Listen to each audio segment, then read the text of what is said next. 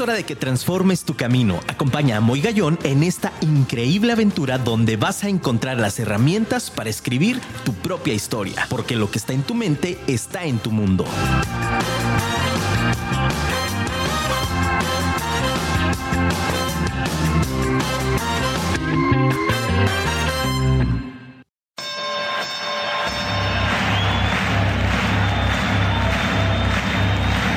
Ladies and gentlemen, welcome to the main event.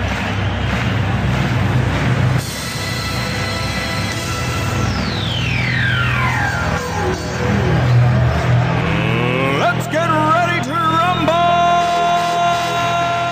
Muy buenas noches, ciudad de Guadalajara, qué gusto saludarlos, bienvenidos, familia, aplausos por favor. Uh. bienvenidos familia, qué gusto saludarlos a todas las personas que se están conectando. Sé perfectamente, han de haber dicho, oye, son las 8 y no arranca. No se preocupen, aquí estamos, Afirma Radio, la radio inteligente. Una emisión más, episodio número 72, familia. Gracias, Dios. Gracias a todas las personas que nos han escrito desde Guatemala. Me dijeron ahí, oye, no nombras Guatemala. Nombramos Guatemala, claro que sí. Un abrazo a mi querido Alfredo desde Guatemala. Te mando un fuerte abrazo a ti y a tu familia. Gracias por comun- comunicarte por inbox. A todos nuestros hermanos de Colombia, de Venezuela, gracias, gracias, gracias por tantas muestras de cariño a todas las personas también del interior de la República, Estados Unidos. Gracias también a la comunidad de habla hispana eh, eh, en los Estados Unidos que también nos escriben. Familia, ¿qué les puedo decir? Muy contentos, cruzando fronteras. Gracias a todas las personas que han compartido nuestro contenido. Síganos prácticamente en todas las redes sociales, TikTok, Twitch, LinkedIn, Twitter, Instagram, Facebook, YouTube, eh, Spotify, estamos, estamos completamente para servirles. Gracias, gracias, gracias, familia. Y bueno, pues tenemos ya una primicia, familia. Estamos ya por el mes de noviembre. Ya hay fecha, no voy a spoilear, ya hay fecha para la presentación del segundo libro. Ya está cocinándose, estamos ya en estos últimos detalles. No me dejan abrir más cosas, pero ya noviembre, finales de noviembre, ya está la fecha lista. Ya sé, me vas a decir, ¿por qué no la dices? Porque todavía no puedo abrirlo, familia. Va a haber ahí una convocatoria. Es cupo limitado, entonces también para que en cuanto salga la convocatoria, familia, te registres ahí en el en la liga que se te va a compartir y bueno, pues ya a finales de noviembre ve apartando ahí estas fechas para que estés presente en esta en este segundo libro que lo queremos lanzar contigo con mucho cariño. Y bueno, familia, pues hoy tenemos un programa, mándanos mensaje al 33 33 19 11 41, te lo repito. Mándanos mensaje, llámanos, mándanos audio, háblale a tu ex, a tu hermano, a tu amigo, a quien tú quieras. Dile que ya empezó Vive tu historia. Y repito el número: 33 33 19 11 41, ¿vale? Mándanos tus mensajes, nos encantará escucharte, leerte. Y por qué no, si te animas, llámanos, si te conectas con el programa, porque hoy, esta noche, amigos, el título es Tengo cáncer, ¿y ahora qué? Y para eso, hoy nos acompaña para toda la familia que está en Twitch viéndonos, a todo nuestro querido amigo que está observándonos y amiga a través de YouTube. El día jueves tengo invitados de honor, tengo invitados de lujo. Hoy nos acompañan mi querida amiga Sandra Anguiano y sus hijos Janet y Adán. ¡Familia, aplauso! Oye, aparte, familia, Sandra, tenemos primicia, ¿no? de tener es. aquí a grandes personalidades. Bienvenidos a Vive tu Historia, Sandra. Muchísimas gracias, de verdad. Es una premicia que de veras mis hijos vayan a hablar hoy contigo. De verdad, me emociona. Híjole. Me emociona Mira, bastante la piel. porque nunca se había hecho. Híjole, es Son la los primera primeros, vez. Son los primeros y es la primera vez y que lo acepten. Wow. Wow. Es emocionante, ¿eh? Guau. Me tienes así como que, oh, Ah, ok. Chicos, pues bienvenidos a este espacio, bienvenidos a su casa. Gracias por aceptar este reto, porque me parece que es dejar un legado a las personas y, y sobre todo de una gran heroína, que yo los considero a, a quienes estamos cruzando este, este trance, ¿no? Me parece importante también. Gracias de verdad, Adán, Janet, gracias. Hola, buenas noches. Y esperamos que lo que digamos el día de hoy y platiquemos con ustedes les sea de ayuda a todos. Va a ser así, Janet. Gracias, Adán. Igual, muchas gracias muy por la, la invitación. Eh, digo, salió ahí de, de bote pronto, pues no, Claro. no veníamos preparados, pero, pero estamos listos. Pues, y la- las preguntas, las dudas que salgan, pues ahí trataremos de, de resolverlas desde lo, lo vivido, desde Claro. la experiencia. Chavazos los dos, Sandra. Felicidades. Gracias. Oye, pues tengo cáncer, ¿y ahora qué? ¿Qué, qué pasó cuando te llegó esa noticia, Sandra? Eso, al público, para quien no conozca, Sandra Anguiano es la presidenta fundadora desde hace 15 años de una fundación, de una asociación increíble. De Grupo Voluntariado Vive y JC. AC. Nada Desde más. Hace 15 años. Nada más. Fundadora y presidenta. Y pues, cuando me diagnosticaron, fue hace 20 años. Y fue difícil, la verdad, fue difícil muy, porque pues no te lo esperas. Y porque antes el cáncer de mama era para las mujeres mayores de 50 años. Ok, ese dato es interesante. Ese era de 50, no me podían hacer estudios porque pues no tenía la edad. Y aparte que cuando me sentí esa bolita, me decían que no podía ser, que era grasa, porque no tenía la edad. Todo el cáncer de mama se decía que era para mujeres mayores de 50.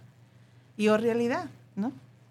Este, cuando la detectaron, me revisaron y me decían que era grasa y que era grasa, me dieron un medicamento para desbaratar esa grasita. Pero solo Dios sabe por qué. Y esa bolita fue creciendo, fue creciendo. Abajo de, de mi axila, ahí fue creciendo. Y este, hicieron tres biopsias y las tres negativas. Tres biopsias negativas diferentes, pero decían que no era. Por, en principio por la edad, pero tuve salían negativas y- todos. Sí, yo decía, ah, qué bueno. La Salva. última que hicieron, este, abrieron para sacarla en ese momento, fue una cirugía ambulatoria, no la pudieron sacar esa bolita. Ok. Y el oncólogo, mi oncólogo me dice, te la quito, entras a, a cirugía.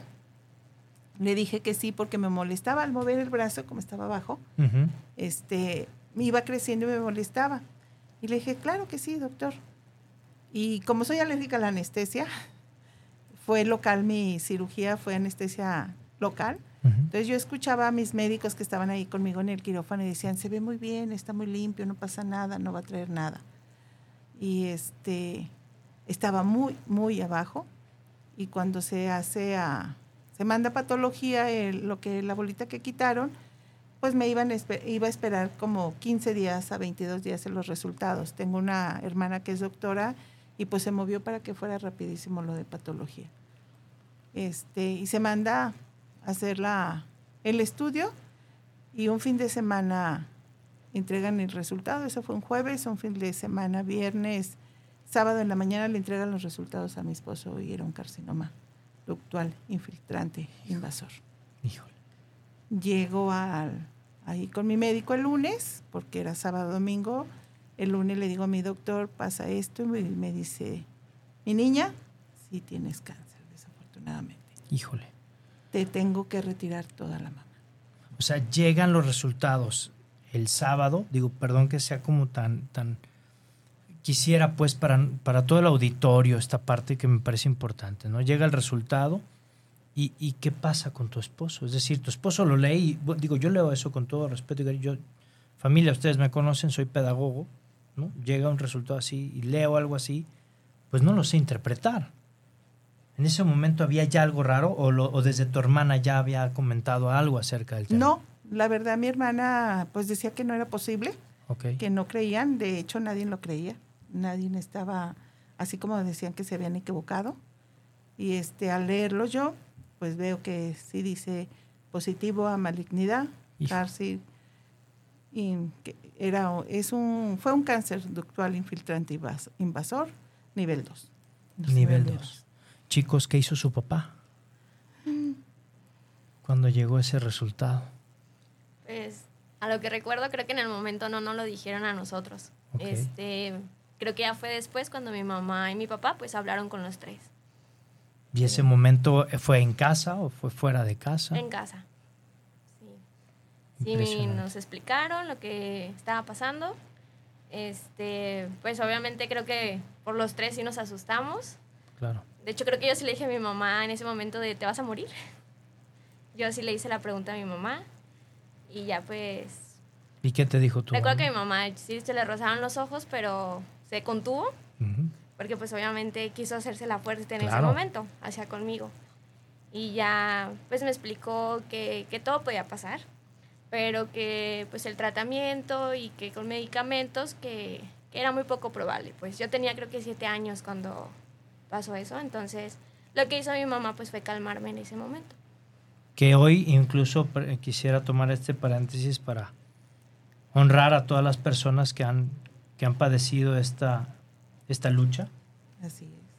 y, y aquellas que mm, hoy físicamente no están, No las tenemos presentes. ¿no? Que, que me parece que también la asociación nace con un- Sí, una idea para poder acompañarnos, Sandra. sí, damos acompañamiento emocional a la familia y este pues acompañamos al final, cuando ya están en una etapa final, damos, estamos con ellos, con la familia y con la paciente al mismo tiempo. ¿no? Y en este momento llega el médico, Sandra, y entonces empieza ya este proceso. Y bien, como dice Janet, familia hablan tres porque dicen, son tres hermanos, ¿no? Un abrazo a su, a su hermana mayor, que seguro nos escucha, y si no nos escuchará en otro, en otro momento, pero abrazo fuerte también.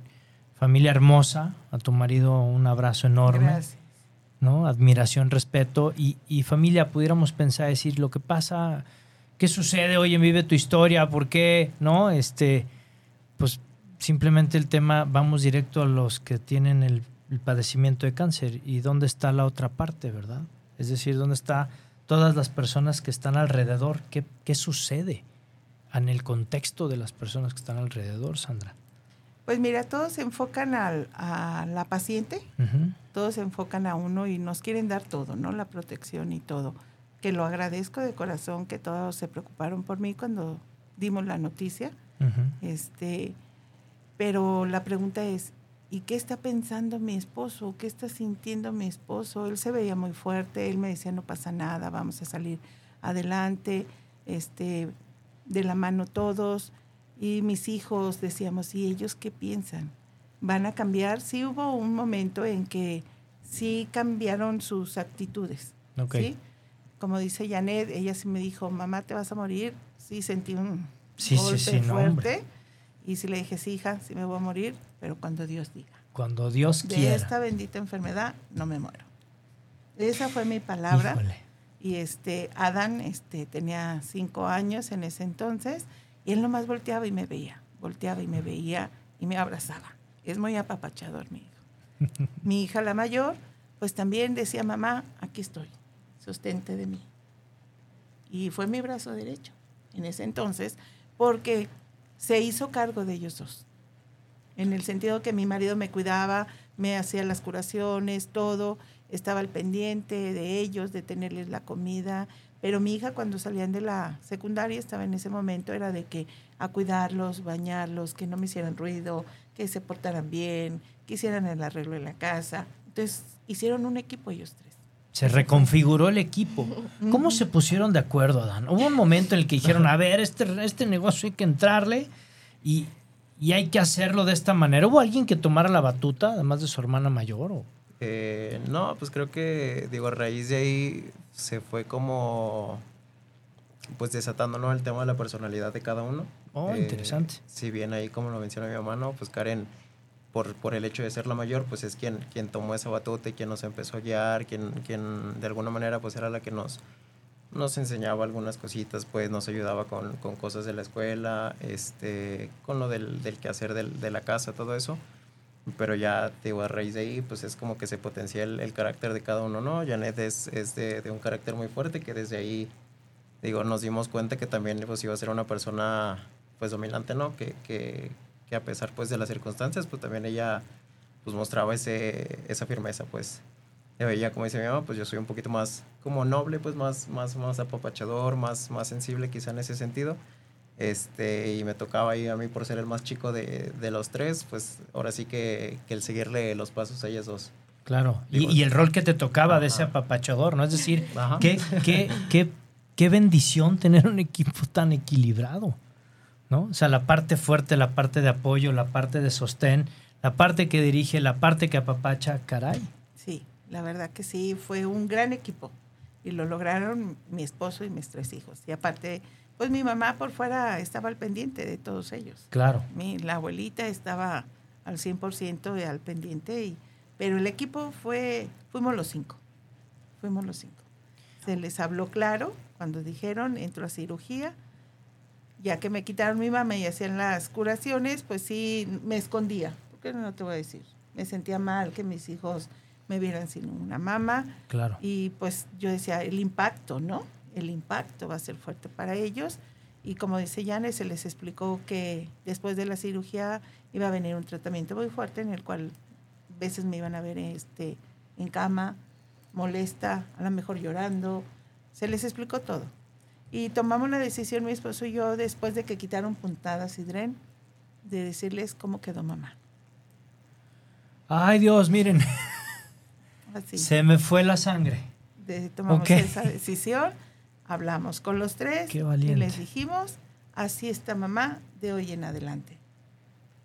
Me acepto tal y como soy Así y esto es lo que hay, familia. Uf, no, bueno, caray. tengo, tengo muchos sentimientos encontrados, Sandra. Sí. Qué valientes, tu esposo y tú. Y qué valientes tus chavos en la recepción, ¿no? Cuando pasa esto, ¿qué sucede? ¿Marcan una línea? ¿O, va, o, entra, un co- o, entra, o entra un compadecimiento y dices, jefa, hijo, contigo hasta la muerte? ¿O qué sucede? ¿O, o entra también un, un- un tema de decir, híjole, me compadezco y mejor lo agacho? ¿Qué sucede, Janet? Pues bueno, yo creo que yo lo que experimenté pues fue tristeza. Claro. Sí, y creo que esa tem- a mí yo no soy mucho de llorar, pero en esa temporada sí, sí chillaba demasiado. Este, y pues también lo que hacía, no soy muy cariñosa, pero también en esa época sí era de que no sabía qué decir, pero iba y le daba un abrazo a mi mamá. Esa era como que yo sentía que con eso decía todo de Claro. pues aquí estamos y pues no teníamos palabras, pues. No, Solamente mostrarle el apoyo y amor que estábamos ahí. Una muestra de cariño invaluable, ¿no, Sandra? Claro, y más que estaban pequeños, Sí, claro. 5, 7 y 12 años, pues ¿dónde lo iban a entender, no? Dios. Así, pero se pusieron las pilas. Se pusieron pusieron las las pilas. pilas. Pero es que, bueno, el ejemplo también de familia, pues lo tienen, caray. Digo, ¿no? O sea, mamá recia, papá fuerte, ¿no? En trones, caray, Sí, ¿no? así Y yo es. creo siempre, familia, para quien está al otro lado de su dispositivo, lejos de pensar de un ámbito de tristeza, creo que acabas de decir una palabra que en lo personal me llegó muy fuerte. Bendita enfermedad. Así es. Para mí es una muy bendita enfermedad. Así lo tomé y así lo sigo tomando. Wow. Porque me enseñó a vivir y a convivir con mi familia. Era Uf. muy estricta, era muy perfeccionista. Mm. Me, gustaban las cosas así que, uff, no estuviera nada así. Que todo estuviera, Estuviera acomodado orden. y en Ajá. orden y sin polvo. Así, así, tal cual. Era muy perfeccionista y, y esto cambió mi vida y solo Dios sabe por qué. Fíjate que ayer tuve una plática con mi oncólogo, el doctor Antonio Ceguera fue el que me operó, y me, cuando le dije que dime una de mis vivencias, porque yo antes de presentar el cáncer tuve linfedema o inflamación de brazo. De brazo. Y cuando le dije, ay, doctor, ¿se acuerda de esto? Me dice, mija, es que tú eres un milagro de Dios. Sentí, wow. Claro. Pero Y- él y por estuvo algo, así. por algo, te- por algo Dios dijo, ahí te va esto, bendita enfermedad, ahora ahí les encargo familia, ¿no?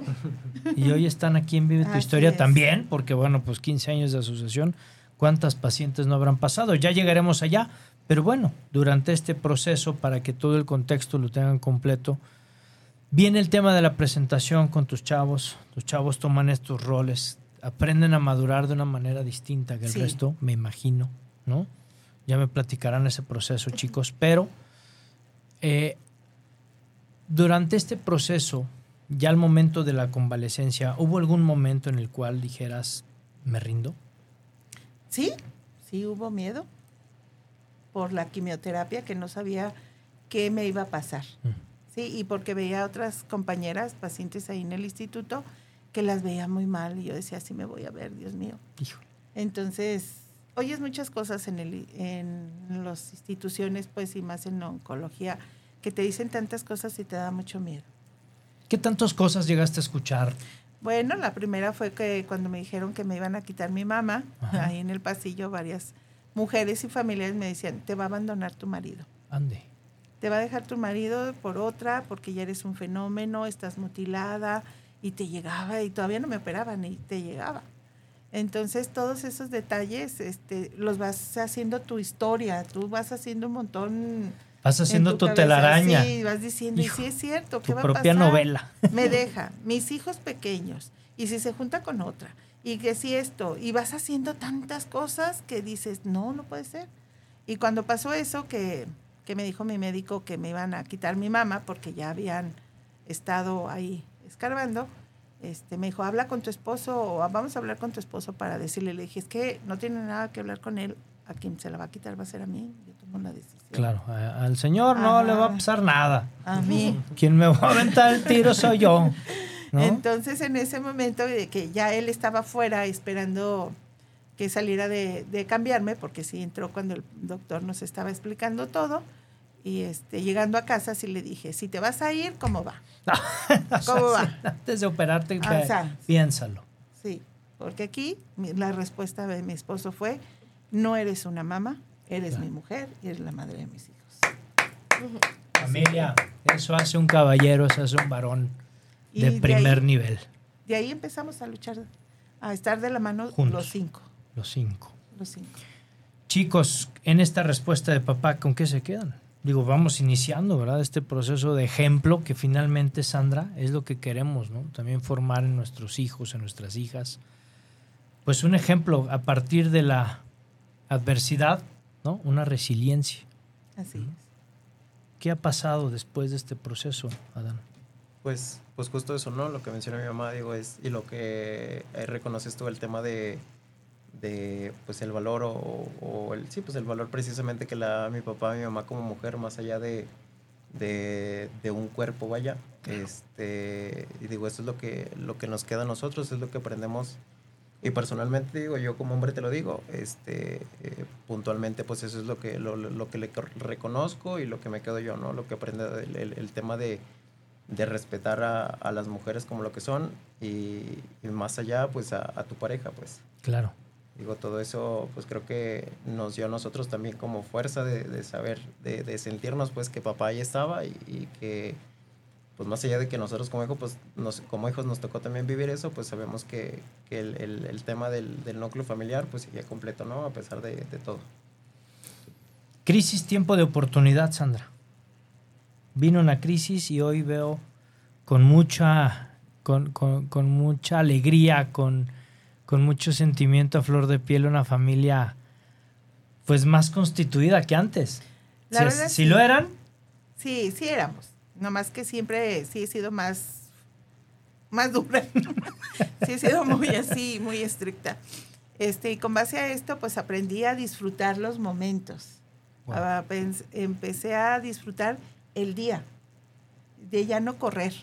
De si estaba lluvioso, qué suave, Dios está lloviendo. El sol, hace calor, pues bueno, disfrutar el momento. Ya no era tanto de que, ah, esto tiene que estar perfecto, esto tiene que estar así, asado. No. Y ahora vivo el día al día. Ahora sí como la, la, este, la frase de los alcohólicos anónimos, solo por hoy. solo por hoy. Solo por hoy vivo, solo por hoy. Y disfruté, la verdad. Yo sé que esto es difícil para muchas mujeres, el decir qué fácil se dice, ¿no? De que vas a salir adelante. Cada quien tiene su proceso. Pero el hablar con mis hijos abiertamente, mi, mi esposo y yo, y decirles así es, mamá, ya no me voy a esconder Claro. de estarme en la noche cambiando, que me ayudaba a bañar mi, mi esposo para que ellos no se impactaran al verme. La reacción que yo tuve de mis hijos, bien, mamá. Y de ahí empezó un convivio con ellos diferente. Este, ellos me ayudaban, las muchachas, mis hijas me, me iban y veces me, me curaban o me ayudaban a ponerme el sostén y todo. Y empezamos a, a idear la forma de ponerme una prótesis y me hice una prótesis de alpiste y un día nos agarró el agua, me acuerdo, veníamos caminando los tres y Adán dice, mamá, córrele porque te van a salir ramitas y los pajaritos se van a parar. Entonces de ahí fue, híjoles, pero aquí lo importante fue de que hablamos la palabra cáncer, lo que es. No hubo mentiras con los hijos, no dijimos que, ay, pues es que, pues es que a veces tratamos de no dañar a los hijos, y no, sabemos cómo protegerlos. Claro. Y aquí fue de que hablamos claro, que era el cáncer, que iba a pasar, que iba a ser mi tratamiento, que a veces iba a estar de buenas, veces iba a estar de malas, veces no quería comer, veces estaba tirada en cama, cuando ellos saben que soy una mujer activa desde que están, eh, los tuve, que he sido muy activa. Entonces le decía, no me, no sé, no piensen que porque hicieron ustedes algo malo. Si lloro, déjenme llorar. Si grito como loquita, déjenme gritar. Claro. De hecho, les pasé esa, decía, cuando ustedes tengan un problema, que vengan de la primaria, de donde estuvieran en ese momento, y algo pasó fuera de, y no quieren platicarlo en el momento, y suban y grítenlo, o sálganse y grítenlo, o llórenlo, y ya después lo hablamos y resolvemos el problema. El chiste es que no se queden con Que eso no se quede adentro, adentro. que eso nos hace daño. Así es. Entonces eso fue lo importante, que aquí hablamos sin tapujos y con lo que era la palabra cáncer.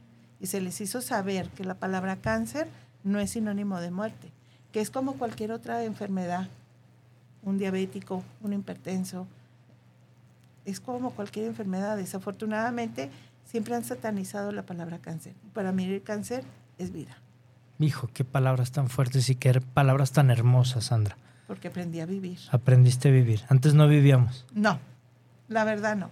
Estaba muy enfocada en mi trabajo, en los quehaceres, en la casa, la limpieza, pero no a disfrutar lo que tenía. El cáncer vino a despertar esa conciencia, decir, tengo algo hermoso y lo quiero disfrutar. Así es. Vamos con palabras de nuestro público hermoso. Nos dice Lourdes Ojeda. Un gran abrazo, Lourdes, como siempre, cada, cada martes. Dice, un saludo cariñoso, amigo Moy. Bendiciones. Igualmente para ti, bendiciones.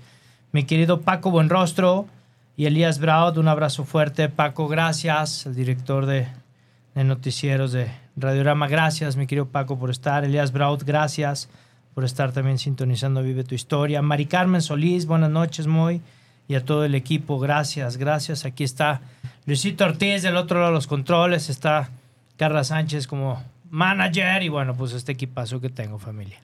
¿No? Que precisamente estos mensajes a mí, a mí me encantan. Los comparto mucho y se los quiero compartir a ustedes. Si Robotina me deja, ahí está Robotina. Dice, papi, te amamos, siempre haces un trabajo increíble, felicito mucho a tus invitados, papi, aquí. Las chaparras nos escriben, Nati y Cami, gracias, hijas, las amo.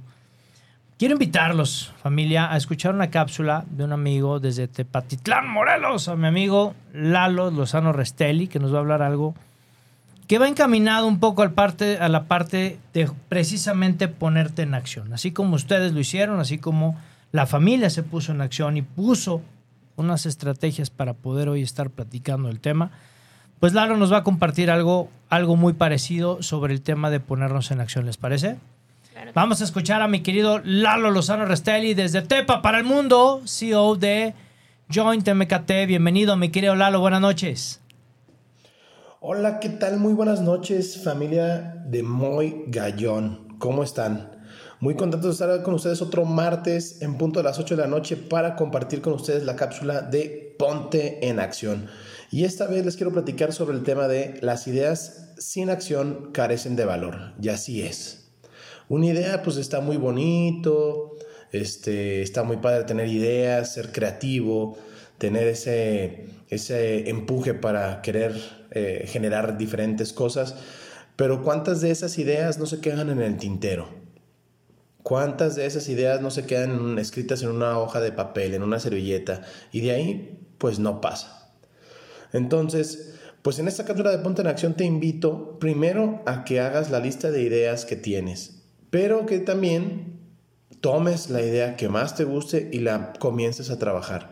No la dejes nada más ahí, no la dejes para después, no la dejes para cuando el momento sea el adecuado. A final de cuentas, lo que tienes que hacer es ponerte en acción. Cada idea te, lleva, te debe de llevar a una acción, ¿ok?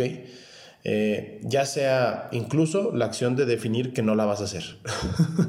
Pero no se puede quedar ahí inconclusa en el limbo, porque si no fomentas que tu persona esté dejando ideas inconclusas sin principio ni fin. Entonces, puedes tener muchas ideas, no todas van a ser buenas, no todas van a ser malas, pero sí debes de poner una acción y, como te comento, una de las acciones es dar por cerrado esa idea que a lo mejor no, después de haberla estudiado bien, no te late, pues pon acción y cierra el caso.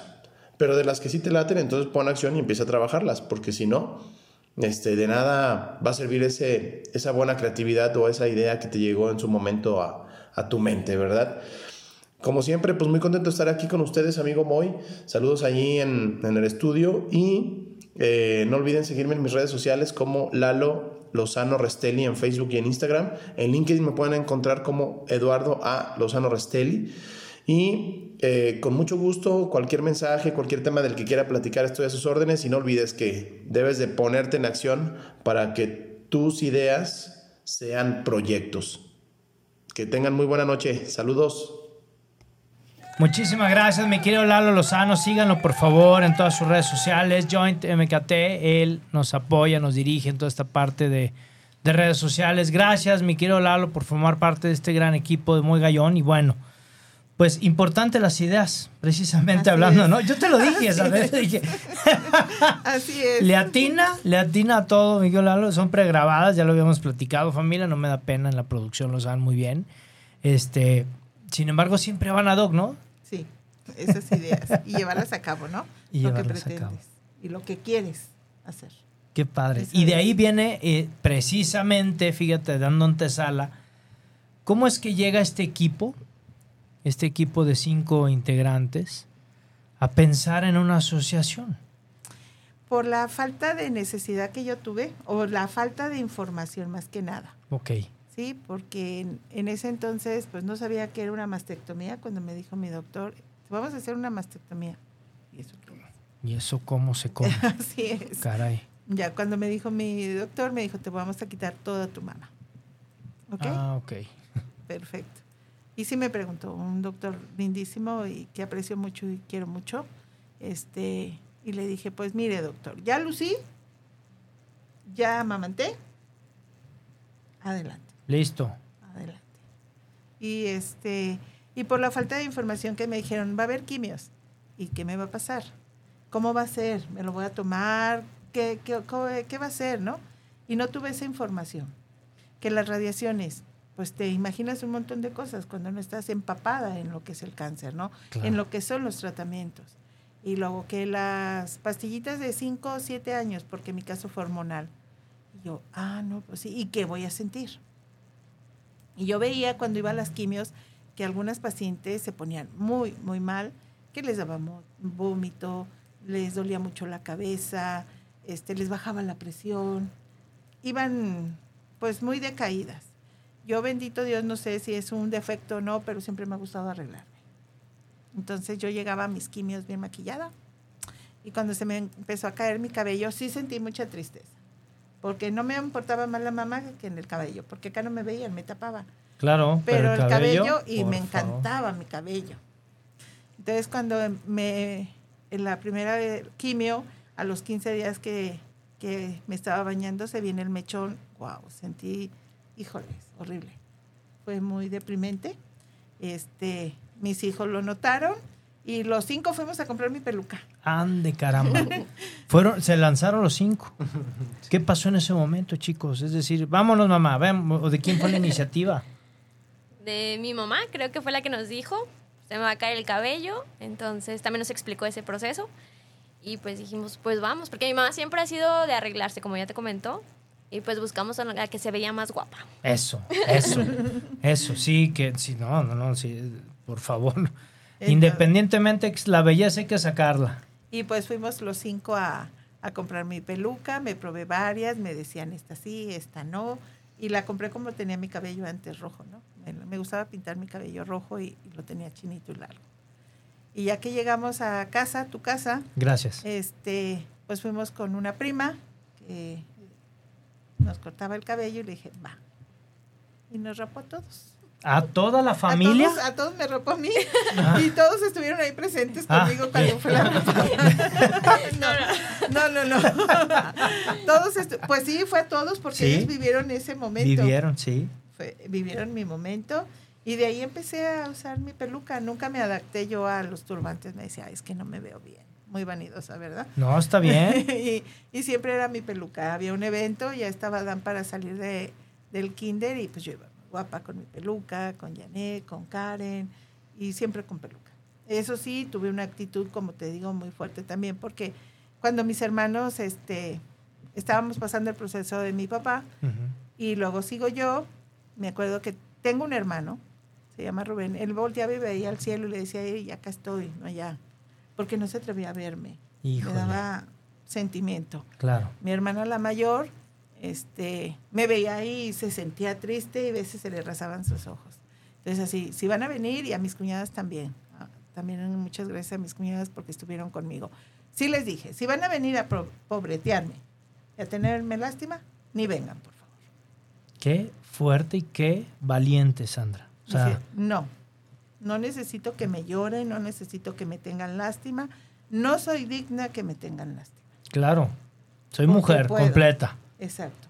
Una mamá no, no quiere decir que quién soy. No me define. Así es. Y este Entonces, mensaje creo que va para todas estas mujeres, Sandra. Es que se tienen que poner el carácter, porque luego, ay, pobrecita. Ah, es que ¿por qué nos pobretean? No pasa nada. Sí, sí tuvimos una cirugía fuerte, sí es una enfermedad fuerte, que desafortunadamente, pues todo piensa que es muerte.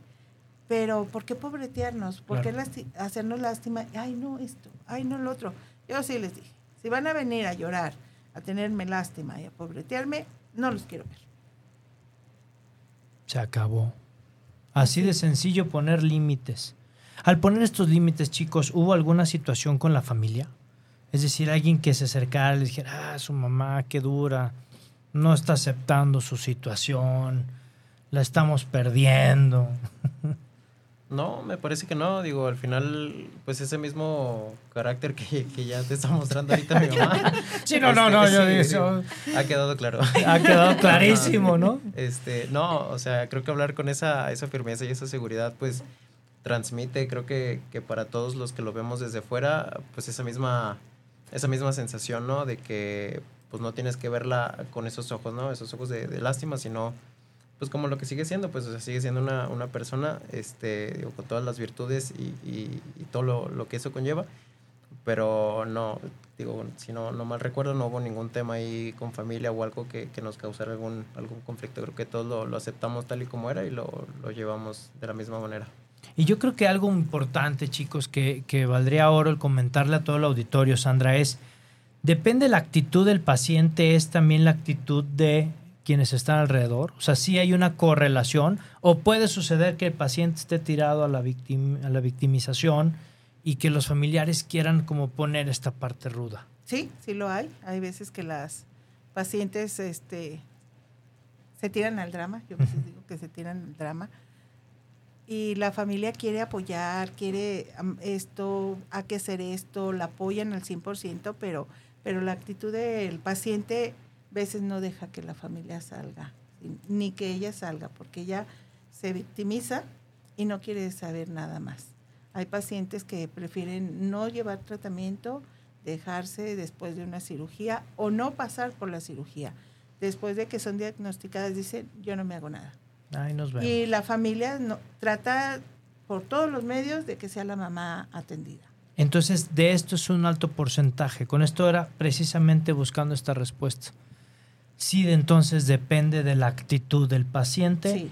el que se pueda resolver sí o no. No Así depende es. de nadie más, ni de los médicos, ni de la familia, ni de los allegados, ni no, Depende de uno. depende de uno. Mi doctor me dijo cuando me iba, cuando ya me había operado y iba a entrar en tratamiento, me, sí me dijo, mire mi niña, siempre ha sido así con todos sus pacientes, mire mi niña, yo la curo del cáncer, pero si usted me cae en una depresión, ni Dios Padre la ayuda. Aquí va a ser su positividad y sus ganas de vivir. Si usted quiere seguir adelante y quiere vivir, póngase. Hijo, qué fuerte. Entonces, sí depende de uno. Yo no digo que no vivamos ese duelo, porque es un duelo, es una pérdida la que tenemos. Sí, claro. Entonces sí pasamos por un proceso de duelo, de miedo, de zozobra, de intriga, de muchas cosas. Y lo tenemos que vivir. No se tapa. Y no digo que ay, hay una varita mágica para decir, ah, ya pasó. No. Sí da miedo y tenemos que vivir ese duelo y la aceptación, vernos ante un espejo de quiénes somos. Yo creo que a mí me ayudó mucho el de que lo hablamos con mis hijos y les dijo, así es mamá, porque todavía conozco bastantes pacientes que no se atreven después de cinco o seis años verse ante un espejo. No, y sobre todo el estar, eh, como tú bien decías al inicio, ¿no? El estarse escondiendo, el estarse en esa, pues finalmente que es un impacto a la autoestima, Así ¿no? es. O sea, es, eh, eh, y que de ahí viene un sentimiento que totalmente deplorable de las personas que, que terminan huyendo, ¿no? Diciendo, no, no es suficiente, eh, está rota, es de, están Sí, rotos porque- ustedes del cerebro, señores, pero... Sí, porque sí hemos vivido y lo he vivido en carne propia y que, que después de la cirugía y ven cómo quedó, las abandonan, ya no sabemos, ya no van por ellas. Sí, hemos tenido casos, pero pues gracias a Dios hemos estado tratando también de hacer el acompañamiento con la pareja y que entienda la situación. Porque no nomás es decirle, ah, pues ya ella, y, y si fuese al revés, que Invítalos al programa, enfermedad- Sandra, que vengan y lo digan aquí públicamente a ver si se animan. No, Hijos de la mañana, pero qué bueno, su conciencia.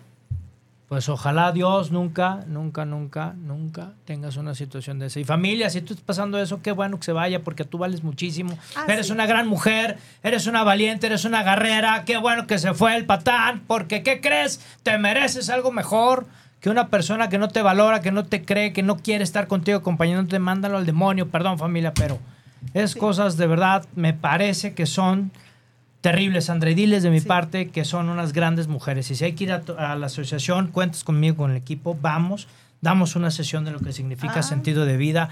Con mucho gusto lo damos en donación Ah, pues y que manden al demonio estas personas que no tienen idea. Que los rotos, los inacabados son ellos que no tienen conciencia. Así es. ¿No? Pero Caray, caray. Chicos, no, pues vamos, vamos, vamos a vivir, vamos con todo, perdón, pero es que, eh, ¿cómo puedo abandonar a mi, a mi mujer, caray, si, si, si estamos pasando por una situación y, como bien dices, y si es al revés, ¿qué? ¿No? Que se vaya ella y entonces ahora sí, ¿no? Así Mala es. mujer. ah, Pero bueno, Está bien, vamos a darle familia. Nos dice Mari Carmen Solís, aplaudo esa decisión de una mujer valiente, pues eso es lo que transmite, te dice Mari Carmen Solís. Ay, pues muchas gracias. Somos, valemos mucho todas las mujeres y también los hombres. Hay Claro. buenos hombres. Sí, Valemos aquí, mucho. aquí me inclino ¿sabes? porque bueno, yo pues, tenemos seis mujeres en casa, familia, entonces tengo que, ¿no? Un abrazo a mi mujer que está aquí con todo cariño. Que la amo con toda mi alma. Chicos, dentro de este proceso, cuando empieza la asociación, ¿cómo es que entran ustedes en juego con este tema? Pues eh, desde chicos, eh, digo, y ya como, como lo comentaba, pues sí fue desde que teníamos los 5, 7 y 12 años, mi hermana la mayor. Este, y aquellos días en los que por alguna otra razón no íbamos a la escuela, eh, pues era estar ahí pegados con mi mamá, ¿no? Siempre fuimos como, como pegostes, pues ahí atrás de ella. Este, entonces sí, desde chiquitos ahí estábamos, digo, conocíamos a, a la mayoría de, de, de las compañeras de su grupo. Digo, y pues convivíamos con todas ellas. Y digo, ya, pues eso a lo largo de estos que 20 años ya, pues este, sí nos ha tocado, digo, apoyar ahí yendo al grupo o, o en lo personal, pues le ayudábamos que a crear la página de Facebook, que, que a generar, generar interacciones, eventos que tenía mi mamá, Claro. muchas cositas, ¿no? Ahí dentro de todo lo que, lo que han logrado con el grupo, eventos, apoyos, todo eso, pues ahí hemos tratado de, de estar igual al, al pie del cañón con ella y con todo el grupo, pues. Pues nos sumamos al grupo. Tienes un, un, un colaborador más, Sandra. Gracias. De gracias, verdad, te lo digo desde el corazón y, y, y vaya que el público y la gente que me conoce, las personas saben que yo no hablo por política. Va, va, va de corazón. Y, y bueno, pues quiero invitarlos ahora a una cápsula también hermosa que va apropiado al tema. Con una gran persona que acompaña también procesos desde otra perspectiva. Es una gran coach desde Cuernavaca, Morelos, para el mundo, mi querida amiga Erika Jauregui, con la cápsula también muy querida ya de Despertando Conciencia. Buenas noches, Erika, bienvenida, adelante. Hola Moy, muy buenas noches, muchas gracias, gracias, gracias. Buenas noches allí en cabina y muy buenas noches a ti querido Radio Escucha. Es un placer enorme encontrarme cada martes aquí en este espacio para compartir esta cápsula de Despertando Conciencia. Y bueno, este, este tema que es tan tremendo, ¿no? De un diagnóstico de una enfermedad que a veces puede ser terminal, como el cáncer en esta ocasión.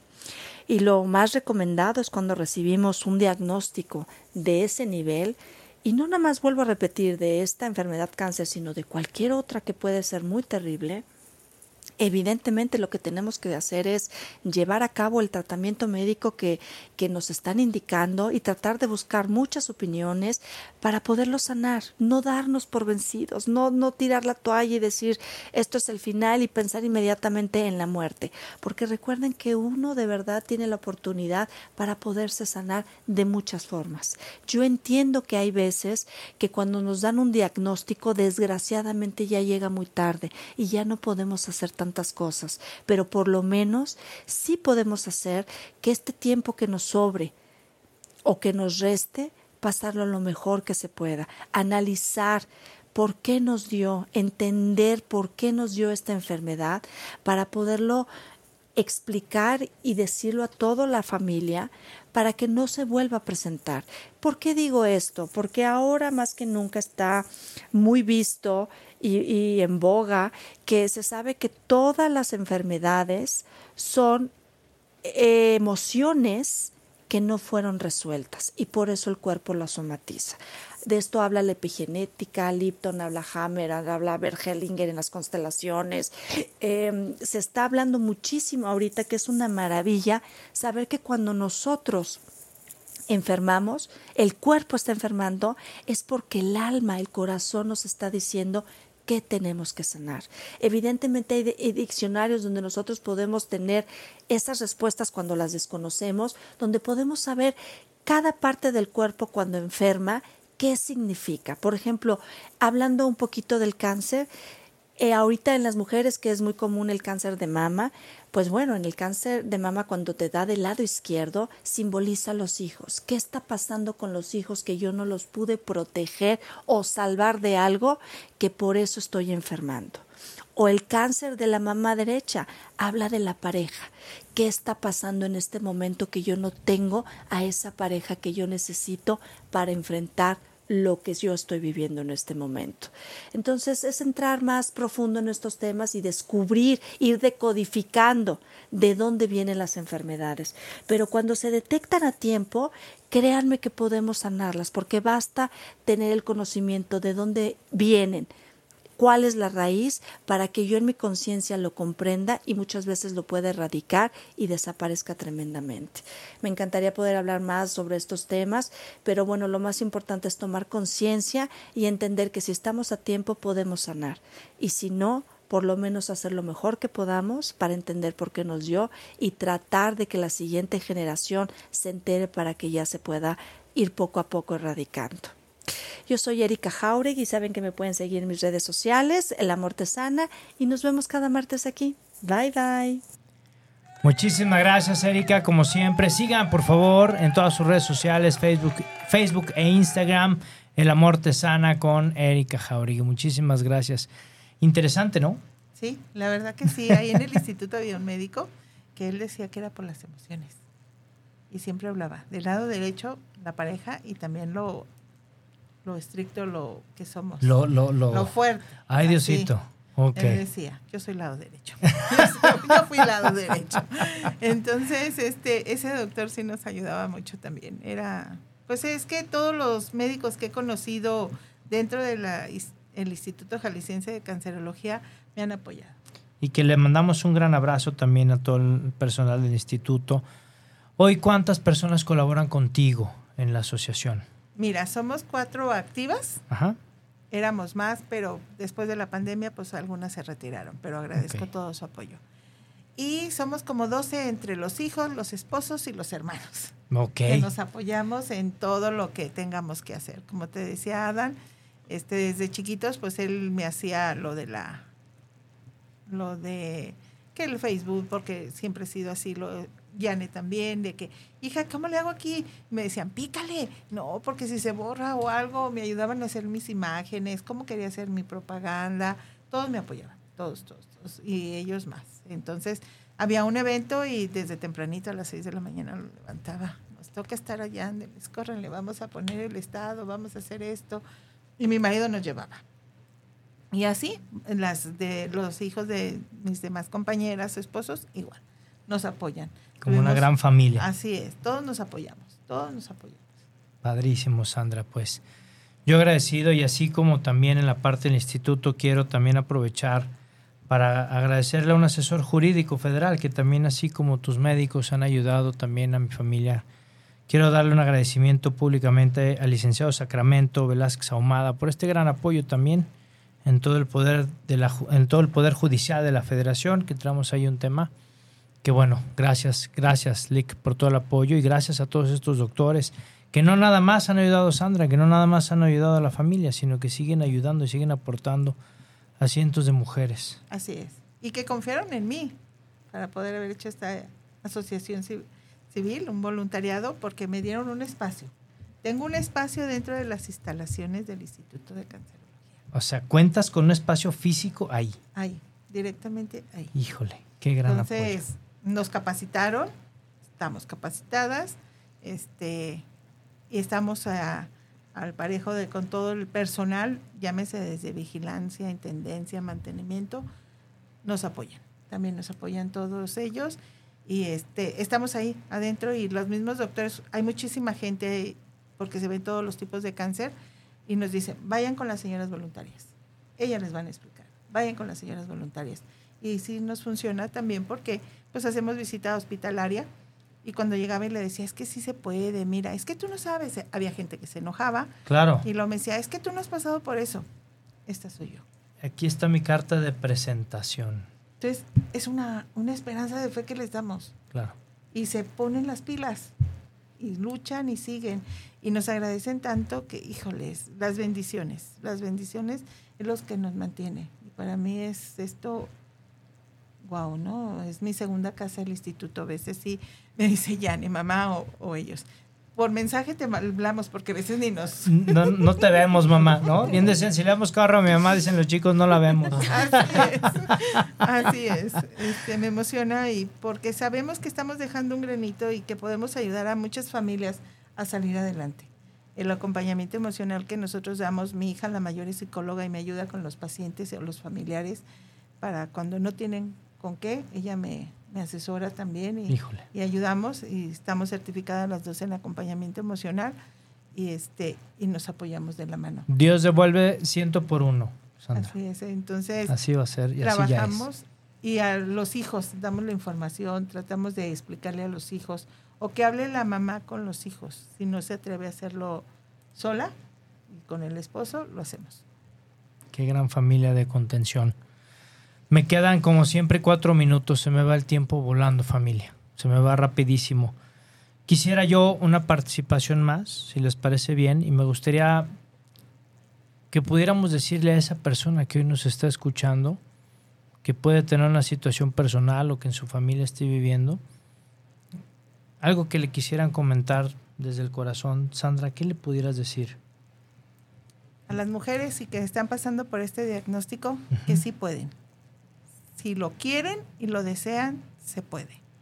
La última decisión la toma Dios para seguir adelante y hay que disfrutar el día al día. Quiéranse, ámense, respétense y respeten a los que tienen a su alrededor. Con eso me voy. Amén.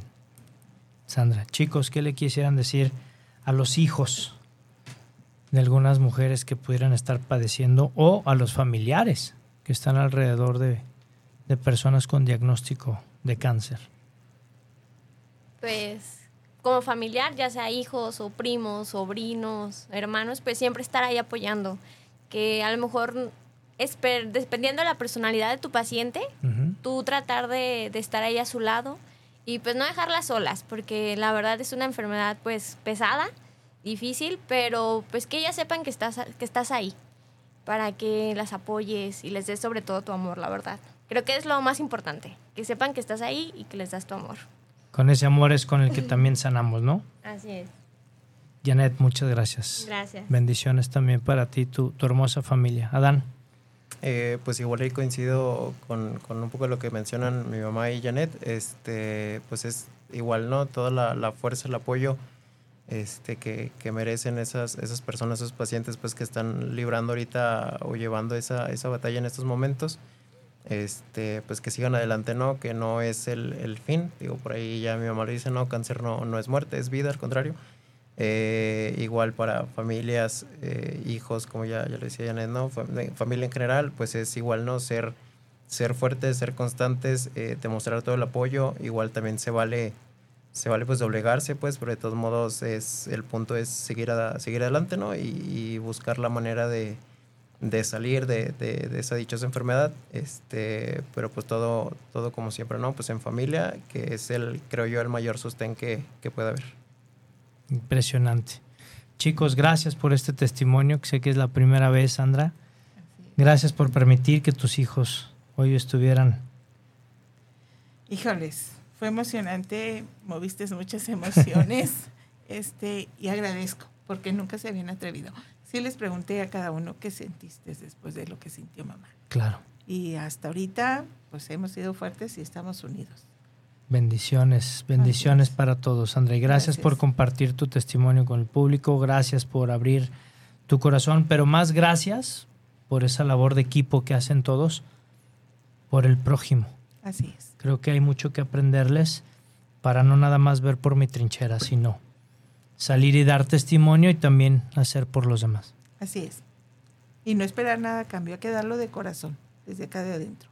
¿Dónde los pueden encontrar, Sandra? A nosotros nos encuentran en el Instituto Jalisciense de Cancerología, en el tercer piso, está nuestra oficina, estamos de lunes a viernes de 9 a 2 de la tarde. Y a mi número de teléfono es el 33 13 02 73 77. No importa de dónde vengan, no soy exclusiva del instituto, acompaño a toda la mujer y hombre que me necesite. Wow. Esa es una misión de vida impresionante. Así es. Bendita, bendita enfermedad. Bendita enfermedad. Y vivir con cáncer también es vivir, es mi frase. Uf, Vivir con cáncer también es vivir, nos dice Sandra Anguiano y su familia. Gracias nuevamente, chicos. Sandra. Muchas gracias. Un honor haberlos tenido en el programa. Y bueno, pues familia, cerramos el programa con, con un nudo en la garganta. Contento, feliz de haber conocido grandes héroes. Aquí son los héroes sin capa, que salvan vidas, familia. Hagamos lo mismo, tengamos ejemplo y pongámonos en acción. ¿Vale? Familia, pues bueno, despedimos el programa como siempre, ya sabes, familia. Por favor, grítalo, háblale a tu suegro, a tu suegra, nuero, háblale por favor a tus hermanos, si tienes algún ser que no le has podido marcar. Pero sobre todo, ya sabes, márcale a esa persona especial que tienes en tu cartera. No mientas, lo tienes incluso bajo el control. Márcale a tu ex y dile que escuche, vive tu historia, que es un programazo el de hoy, capítulo 72 y siempre despedimos el programa. Dios, Dios, Dios y la Virgen por delante en todos tus proyectos y acuérdate, ponle nombre, hashtag, grítalo. Lo que está en tu mente, claro familia, lo que está en tu mente está en tu mundo. Nos vemos el siguiente martes aquí en Vive tu Historia con tu amigo Moy Gallón. ¡Chao!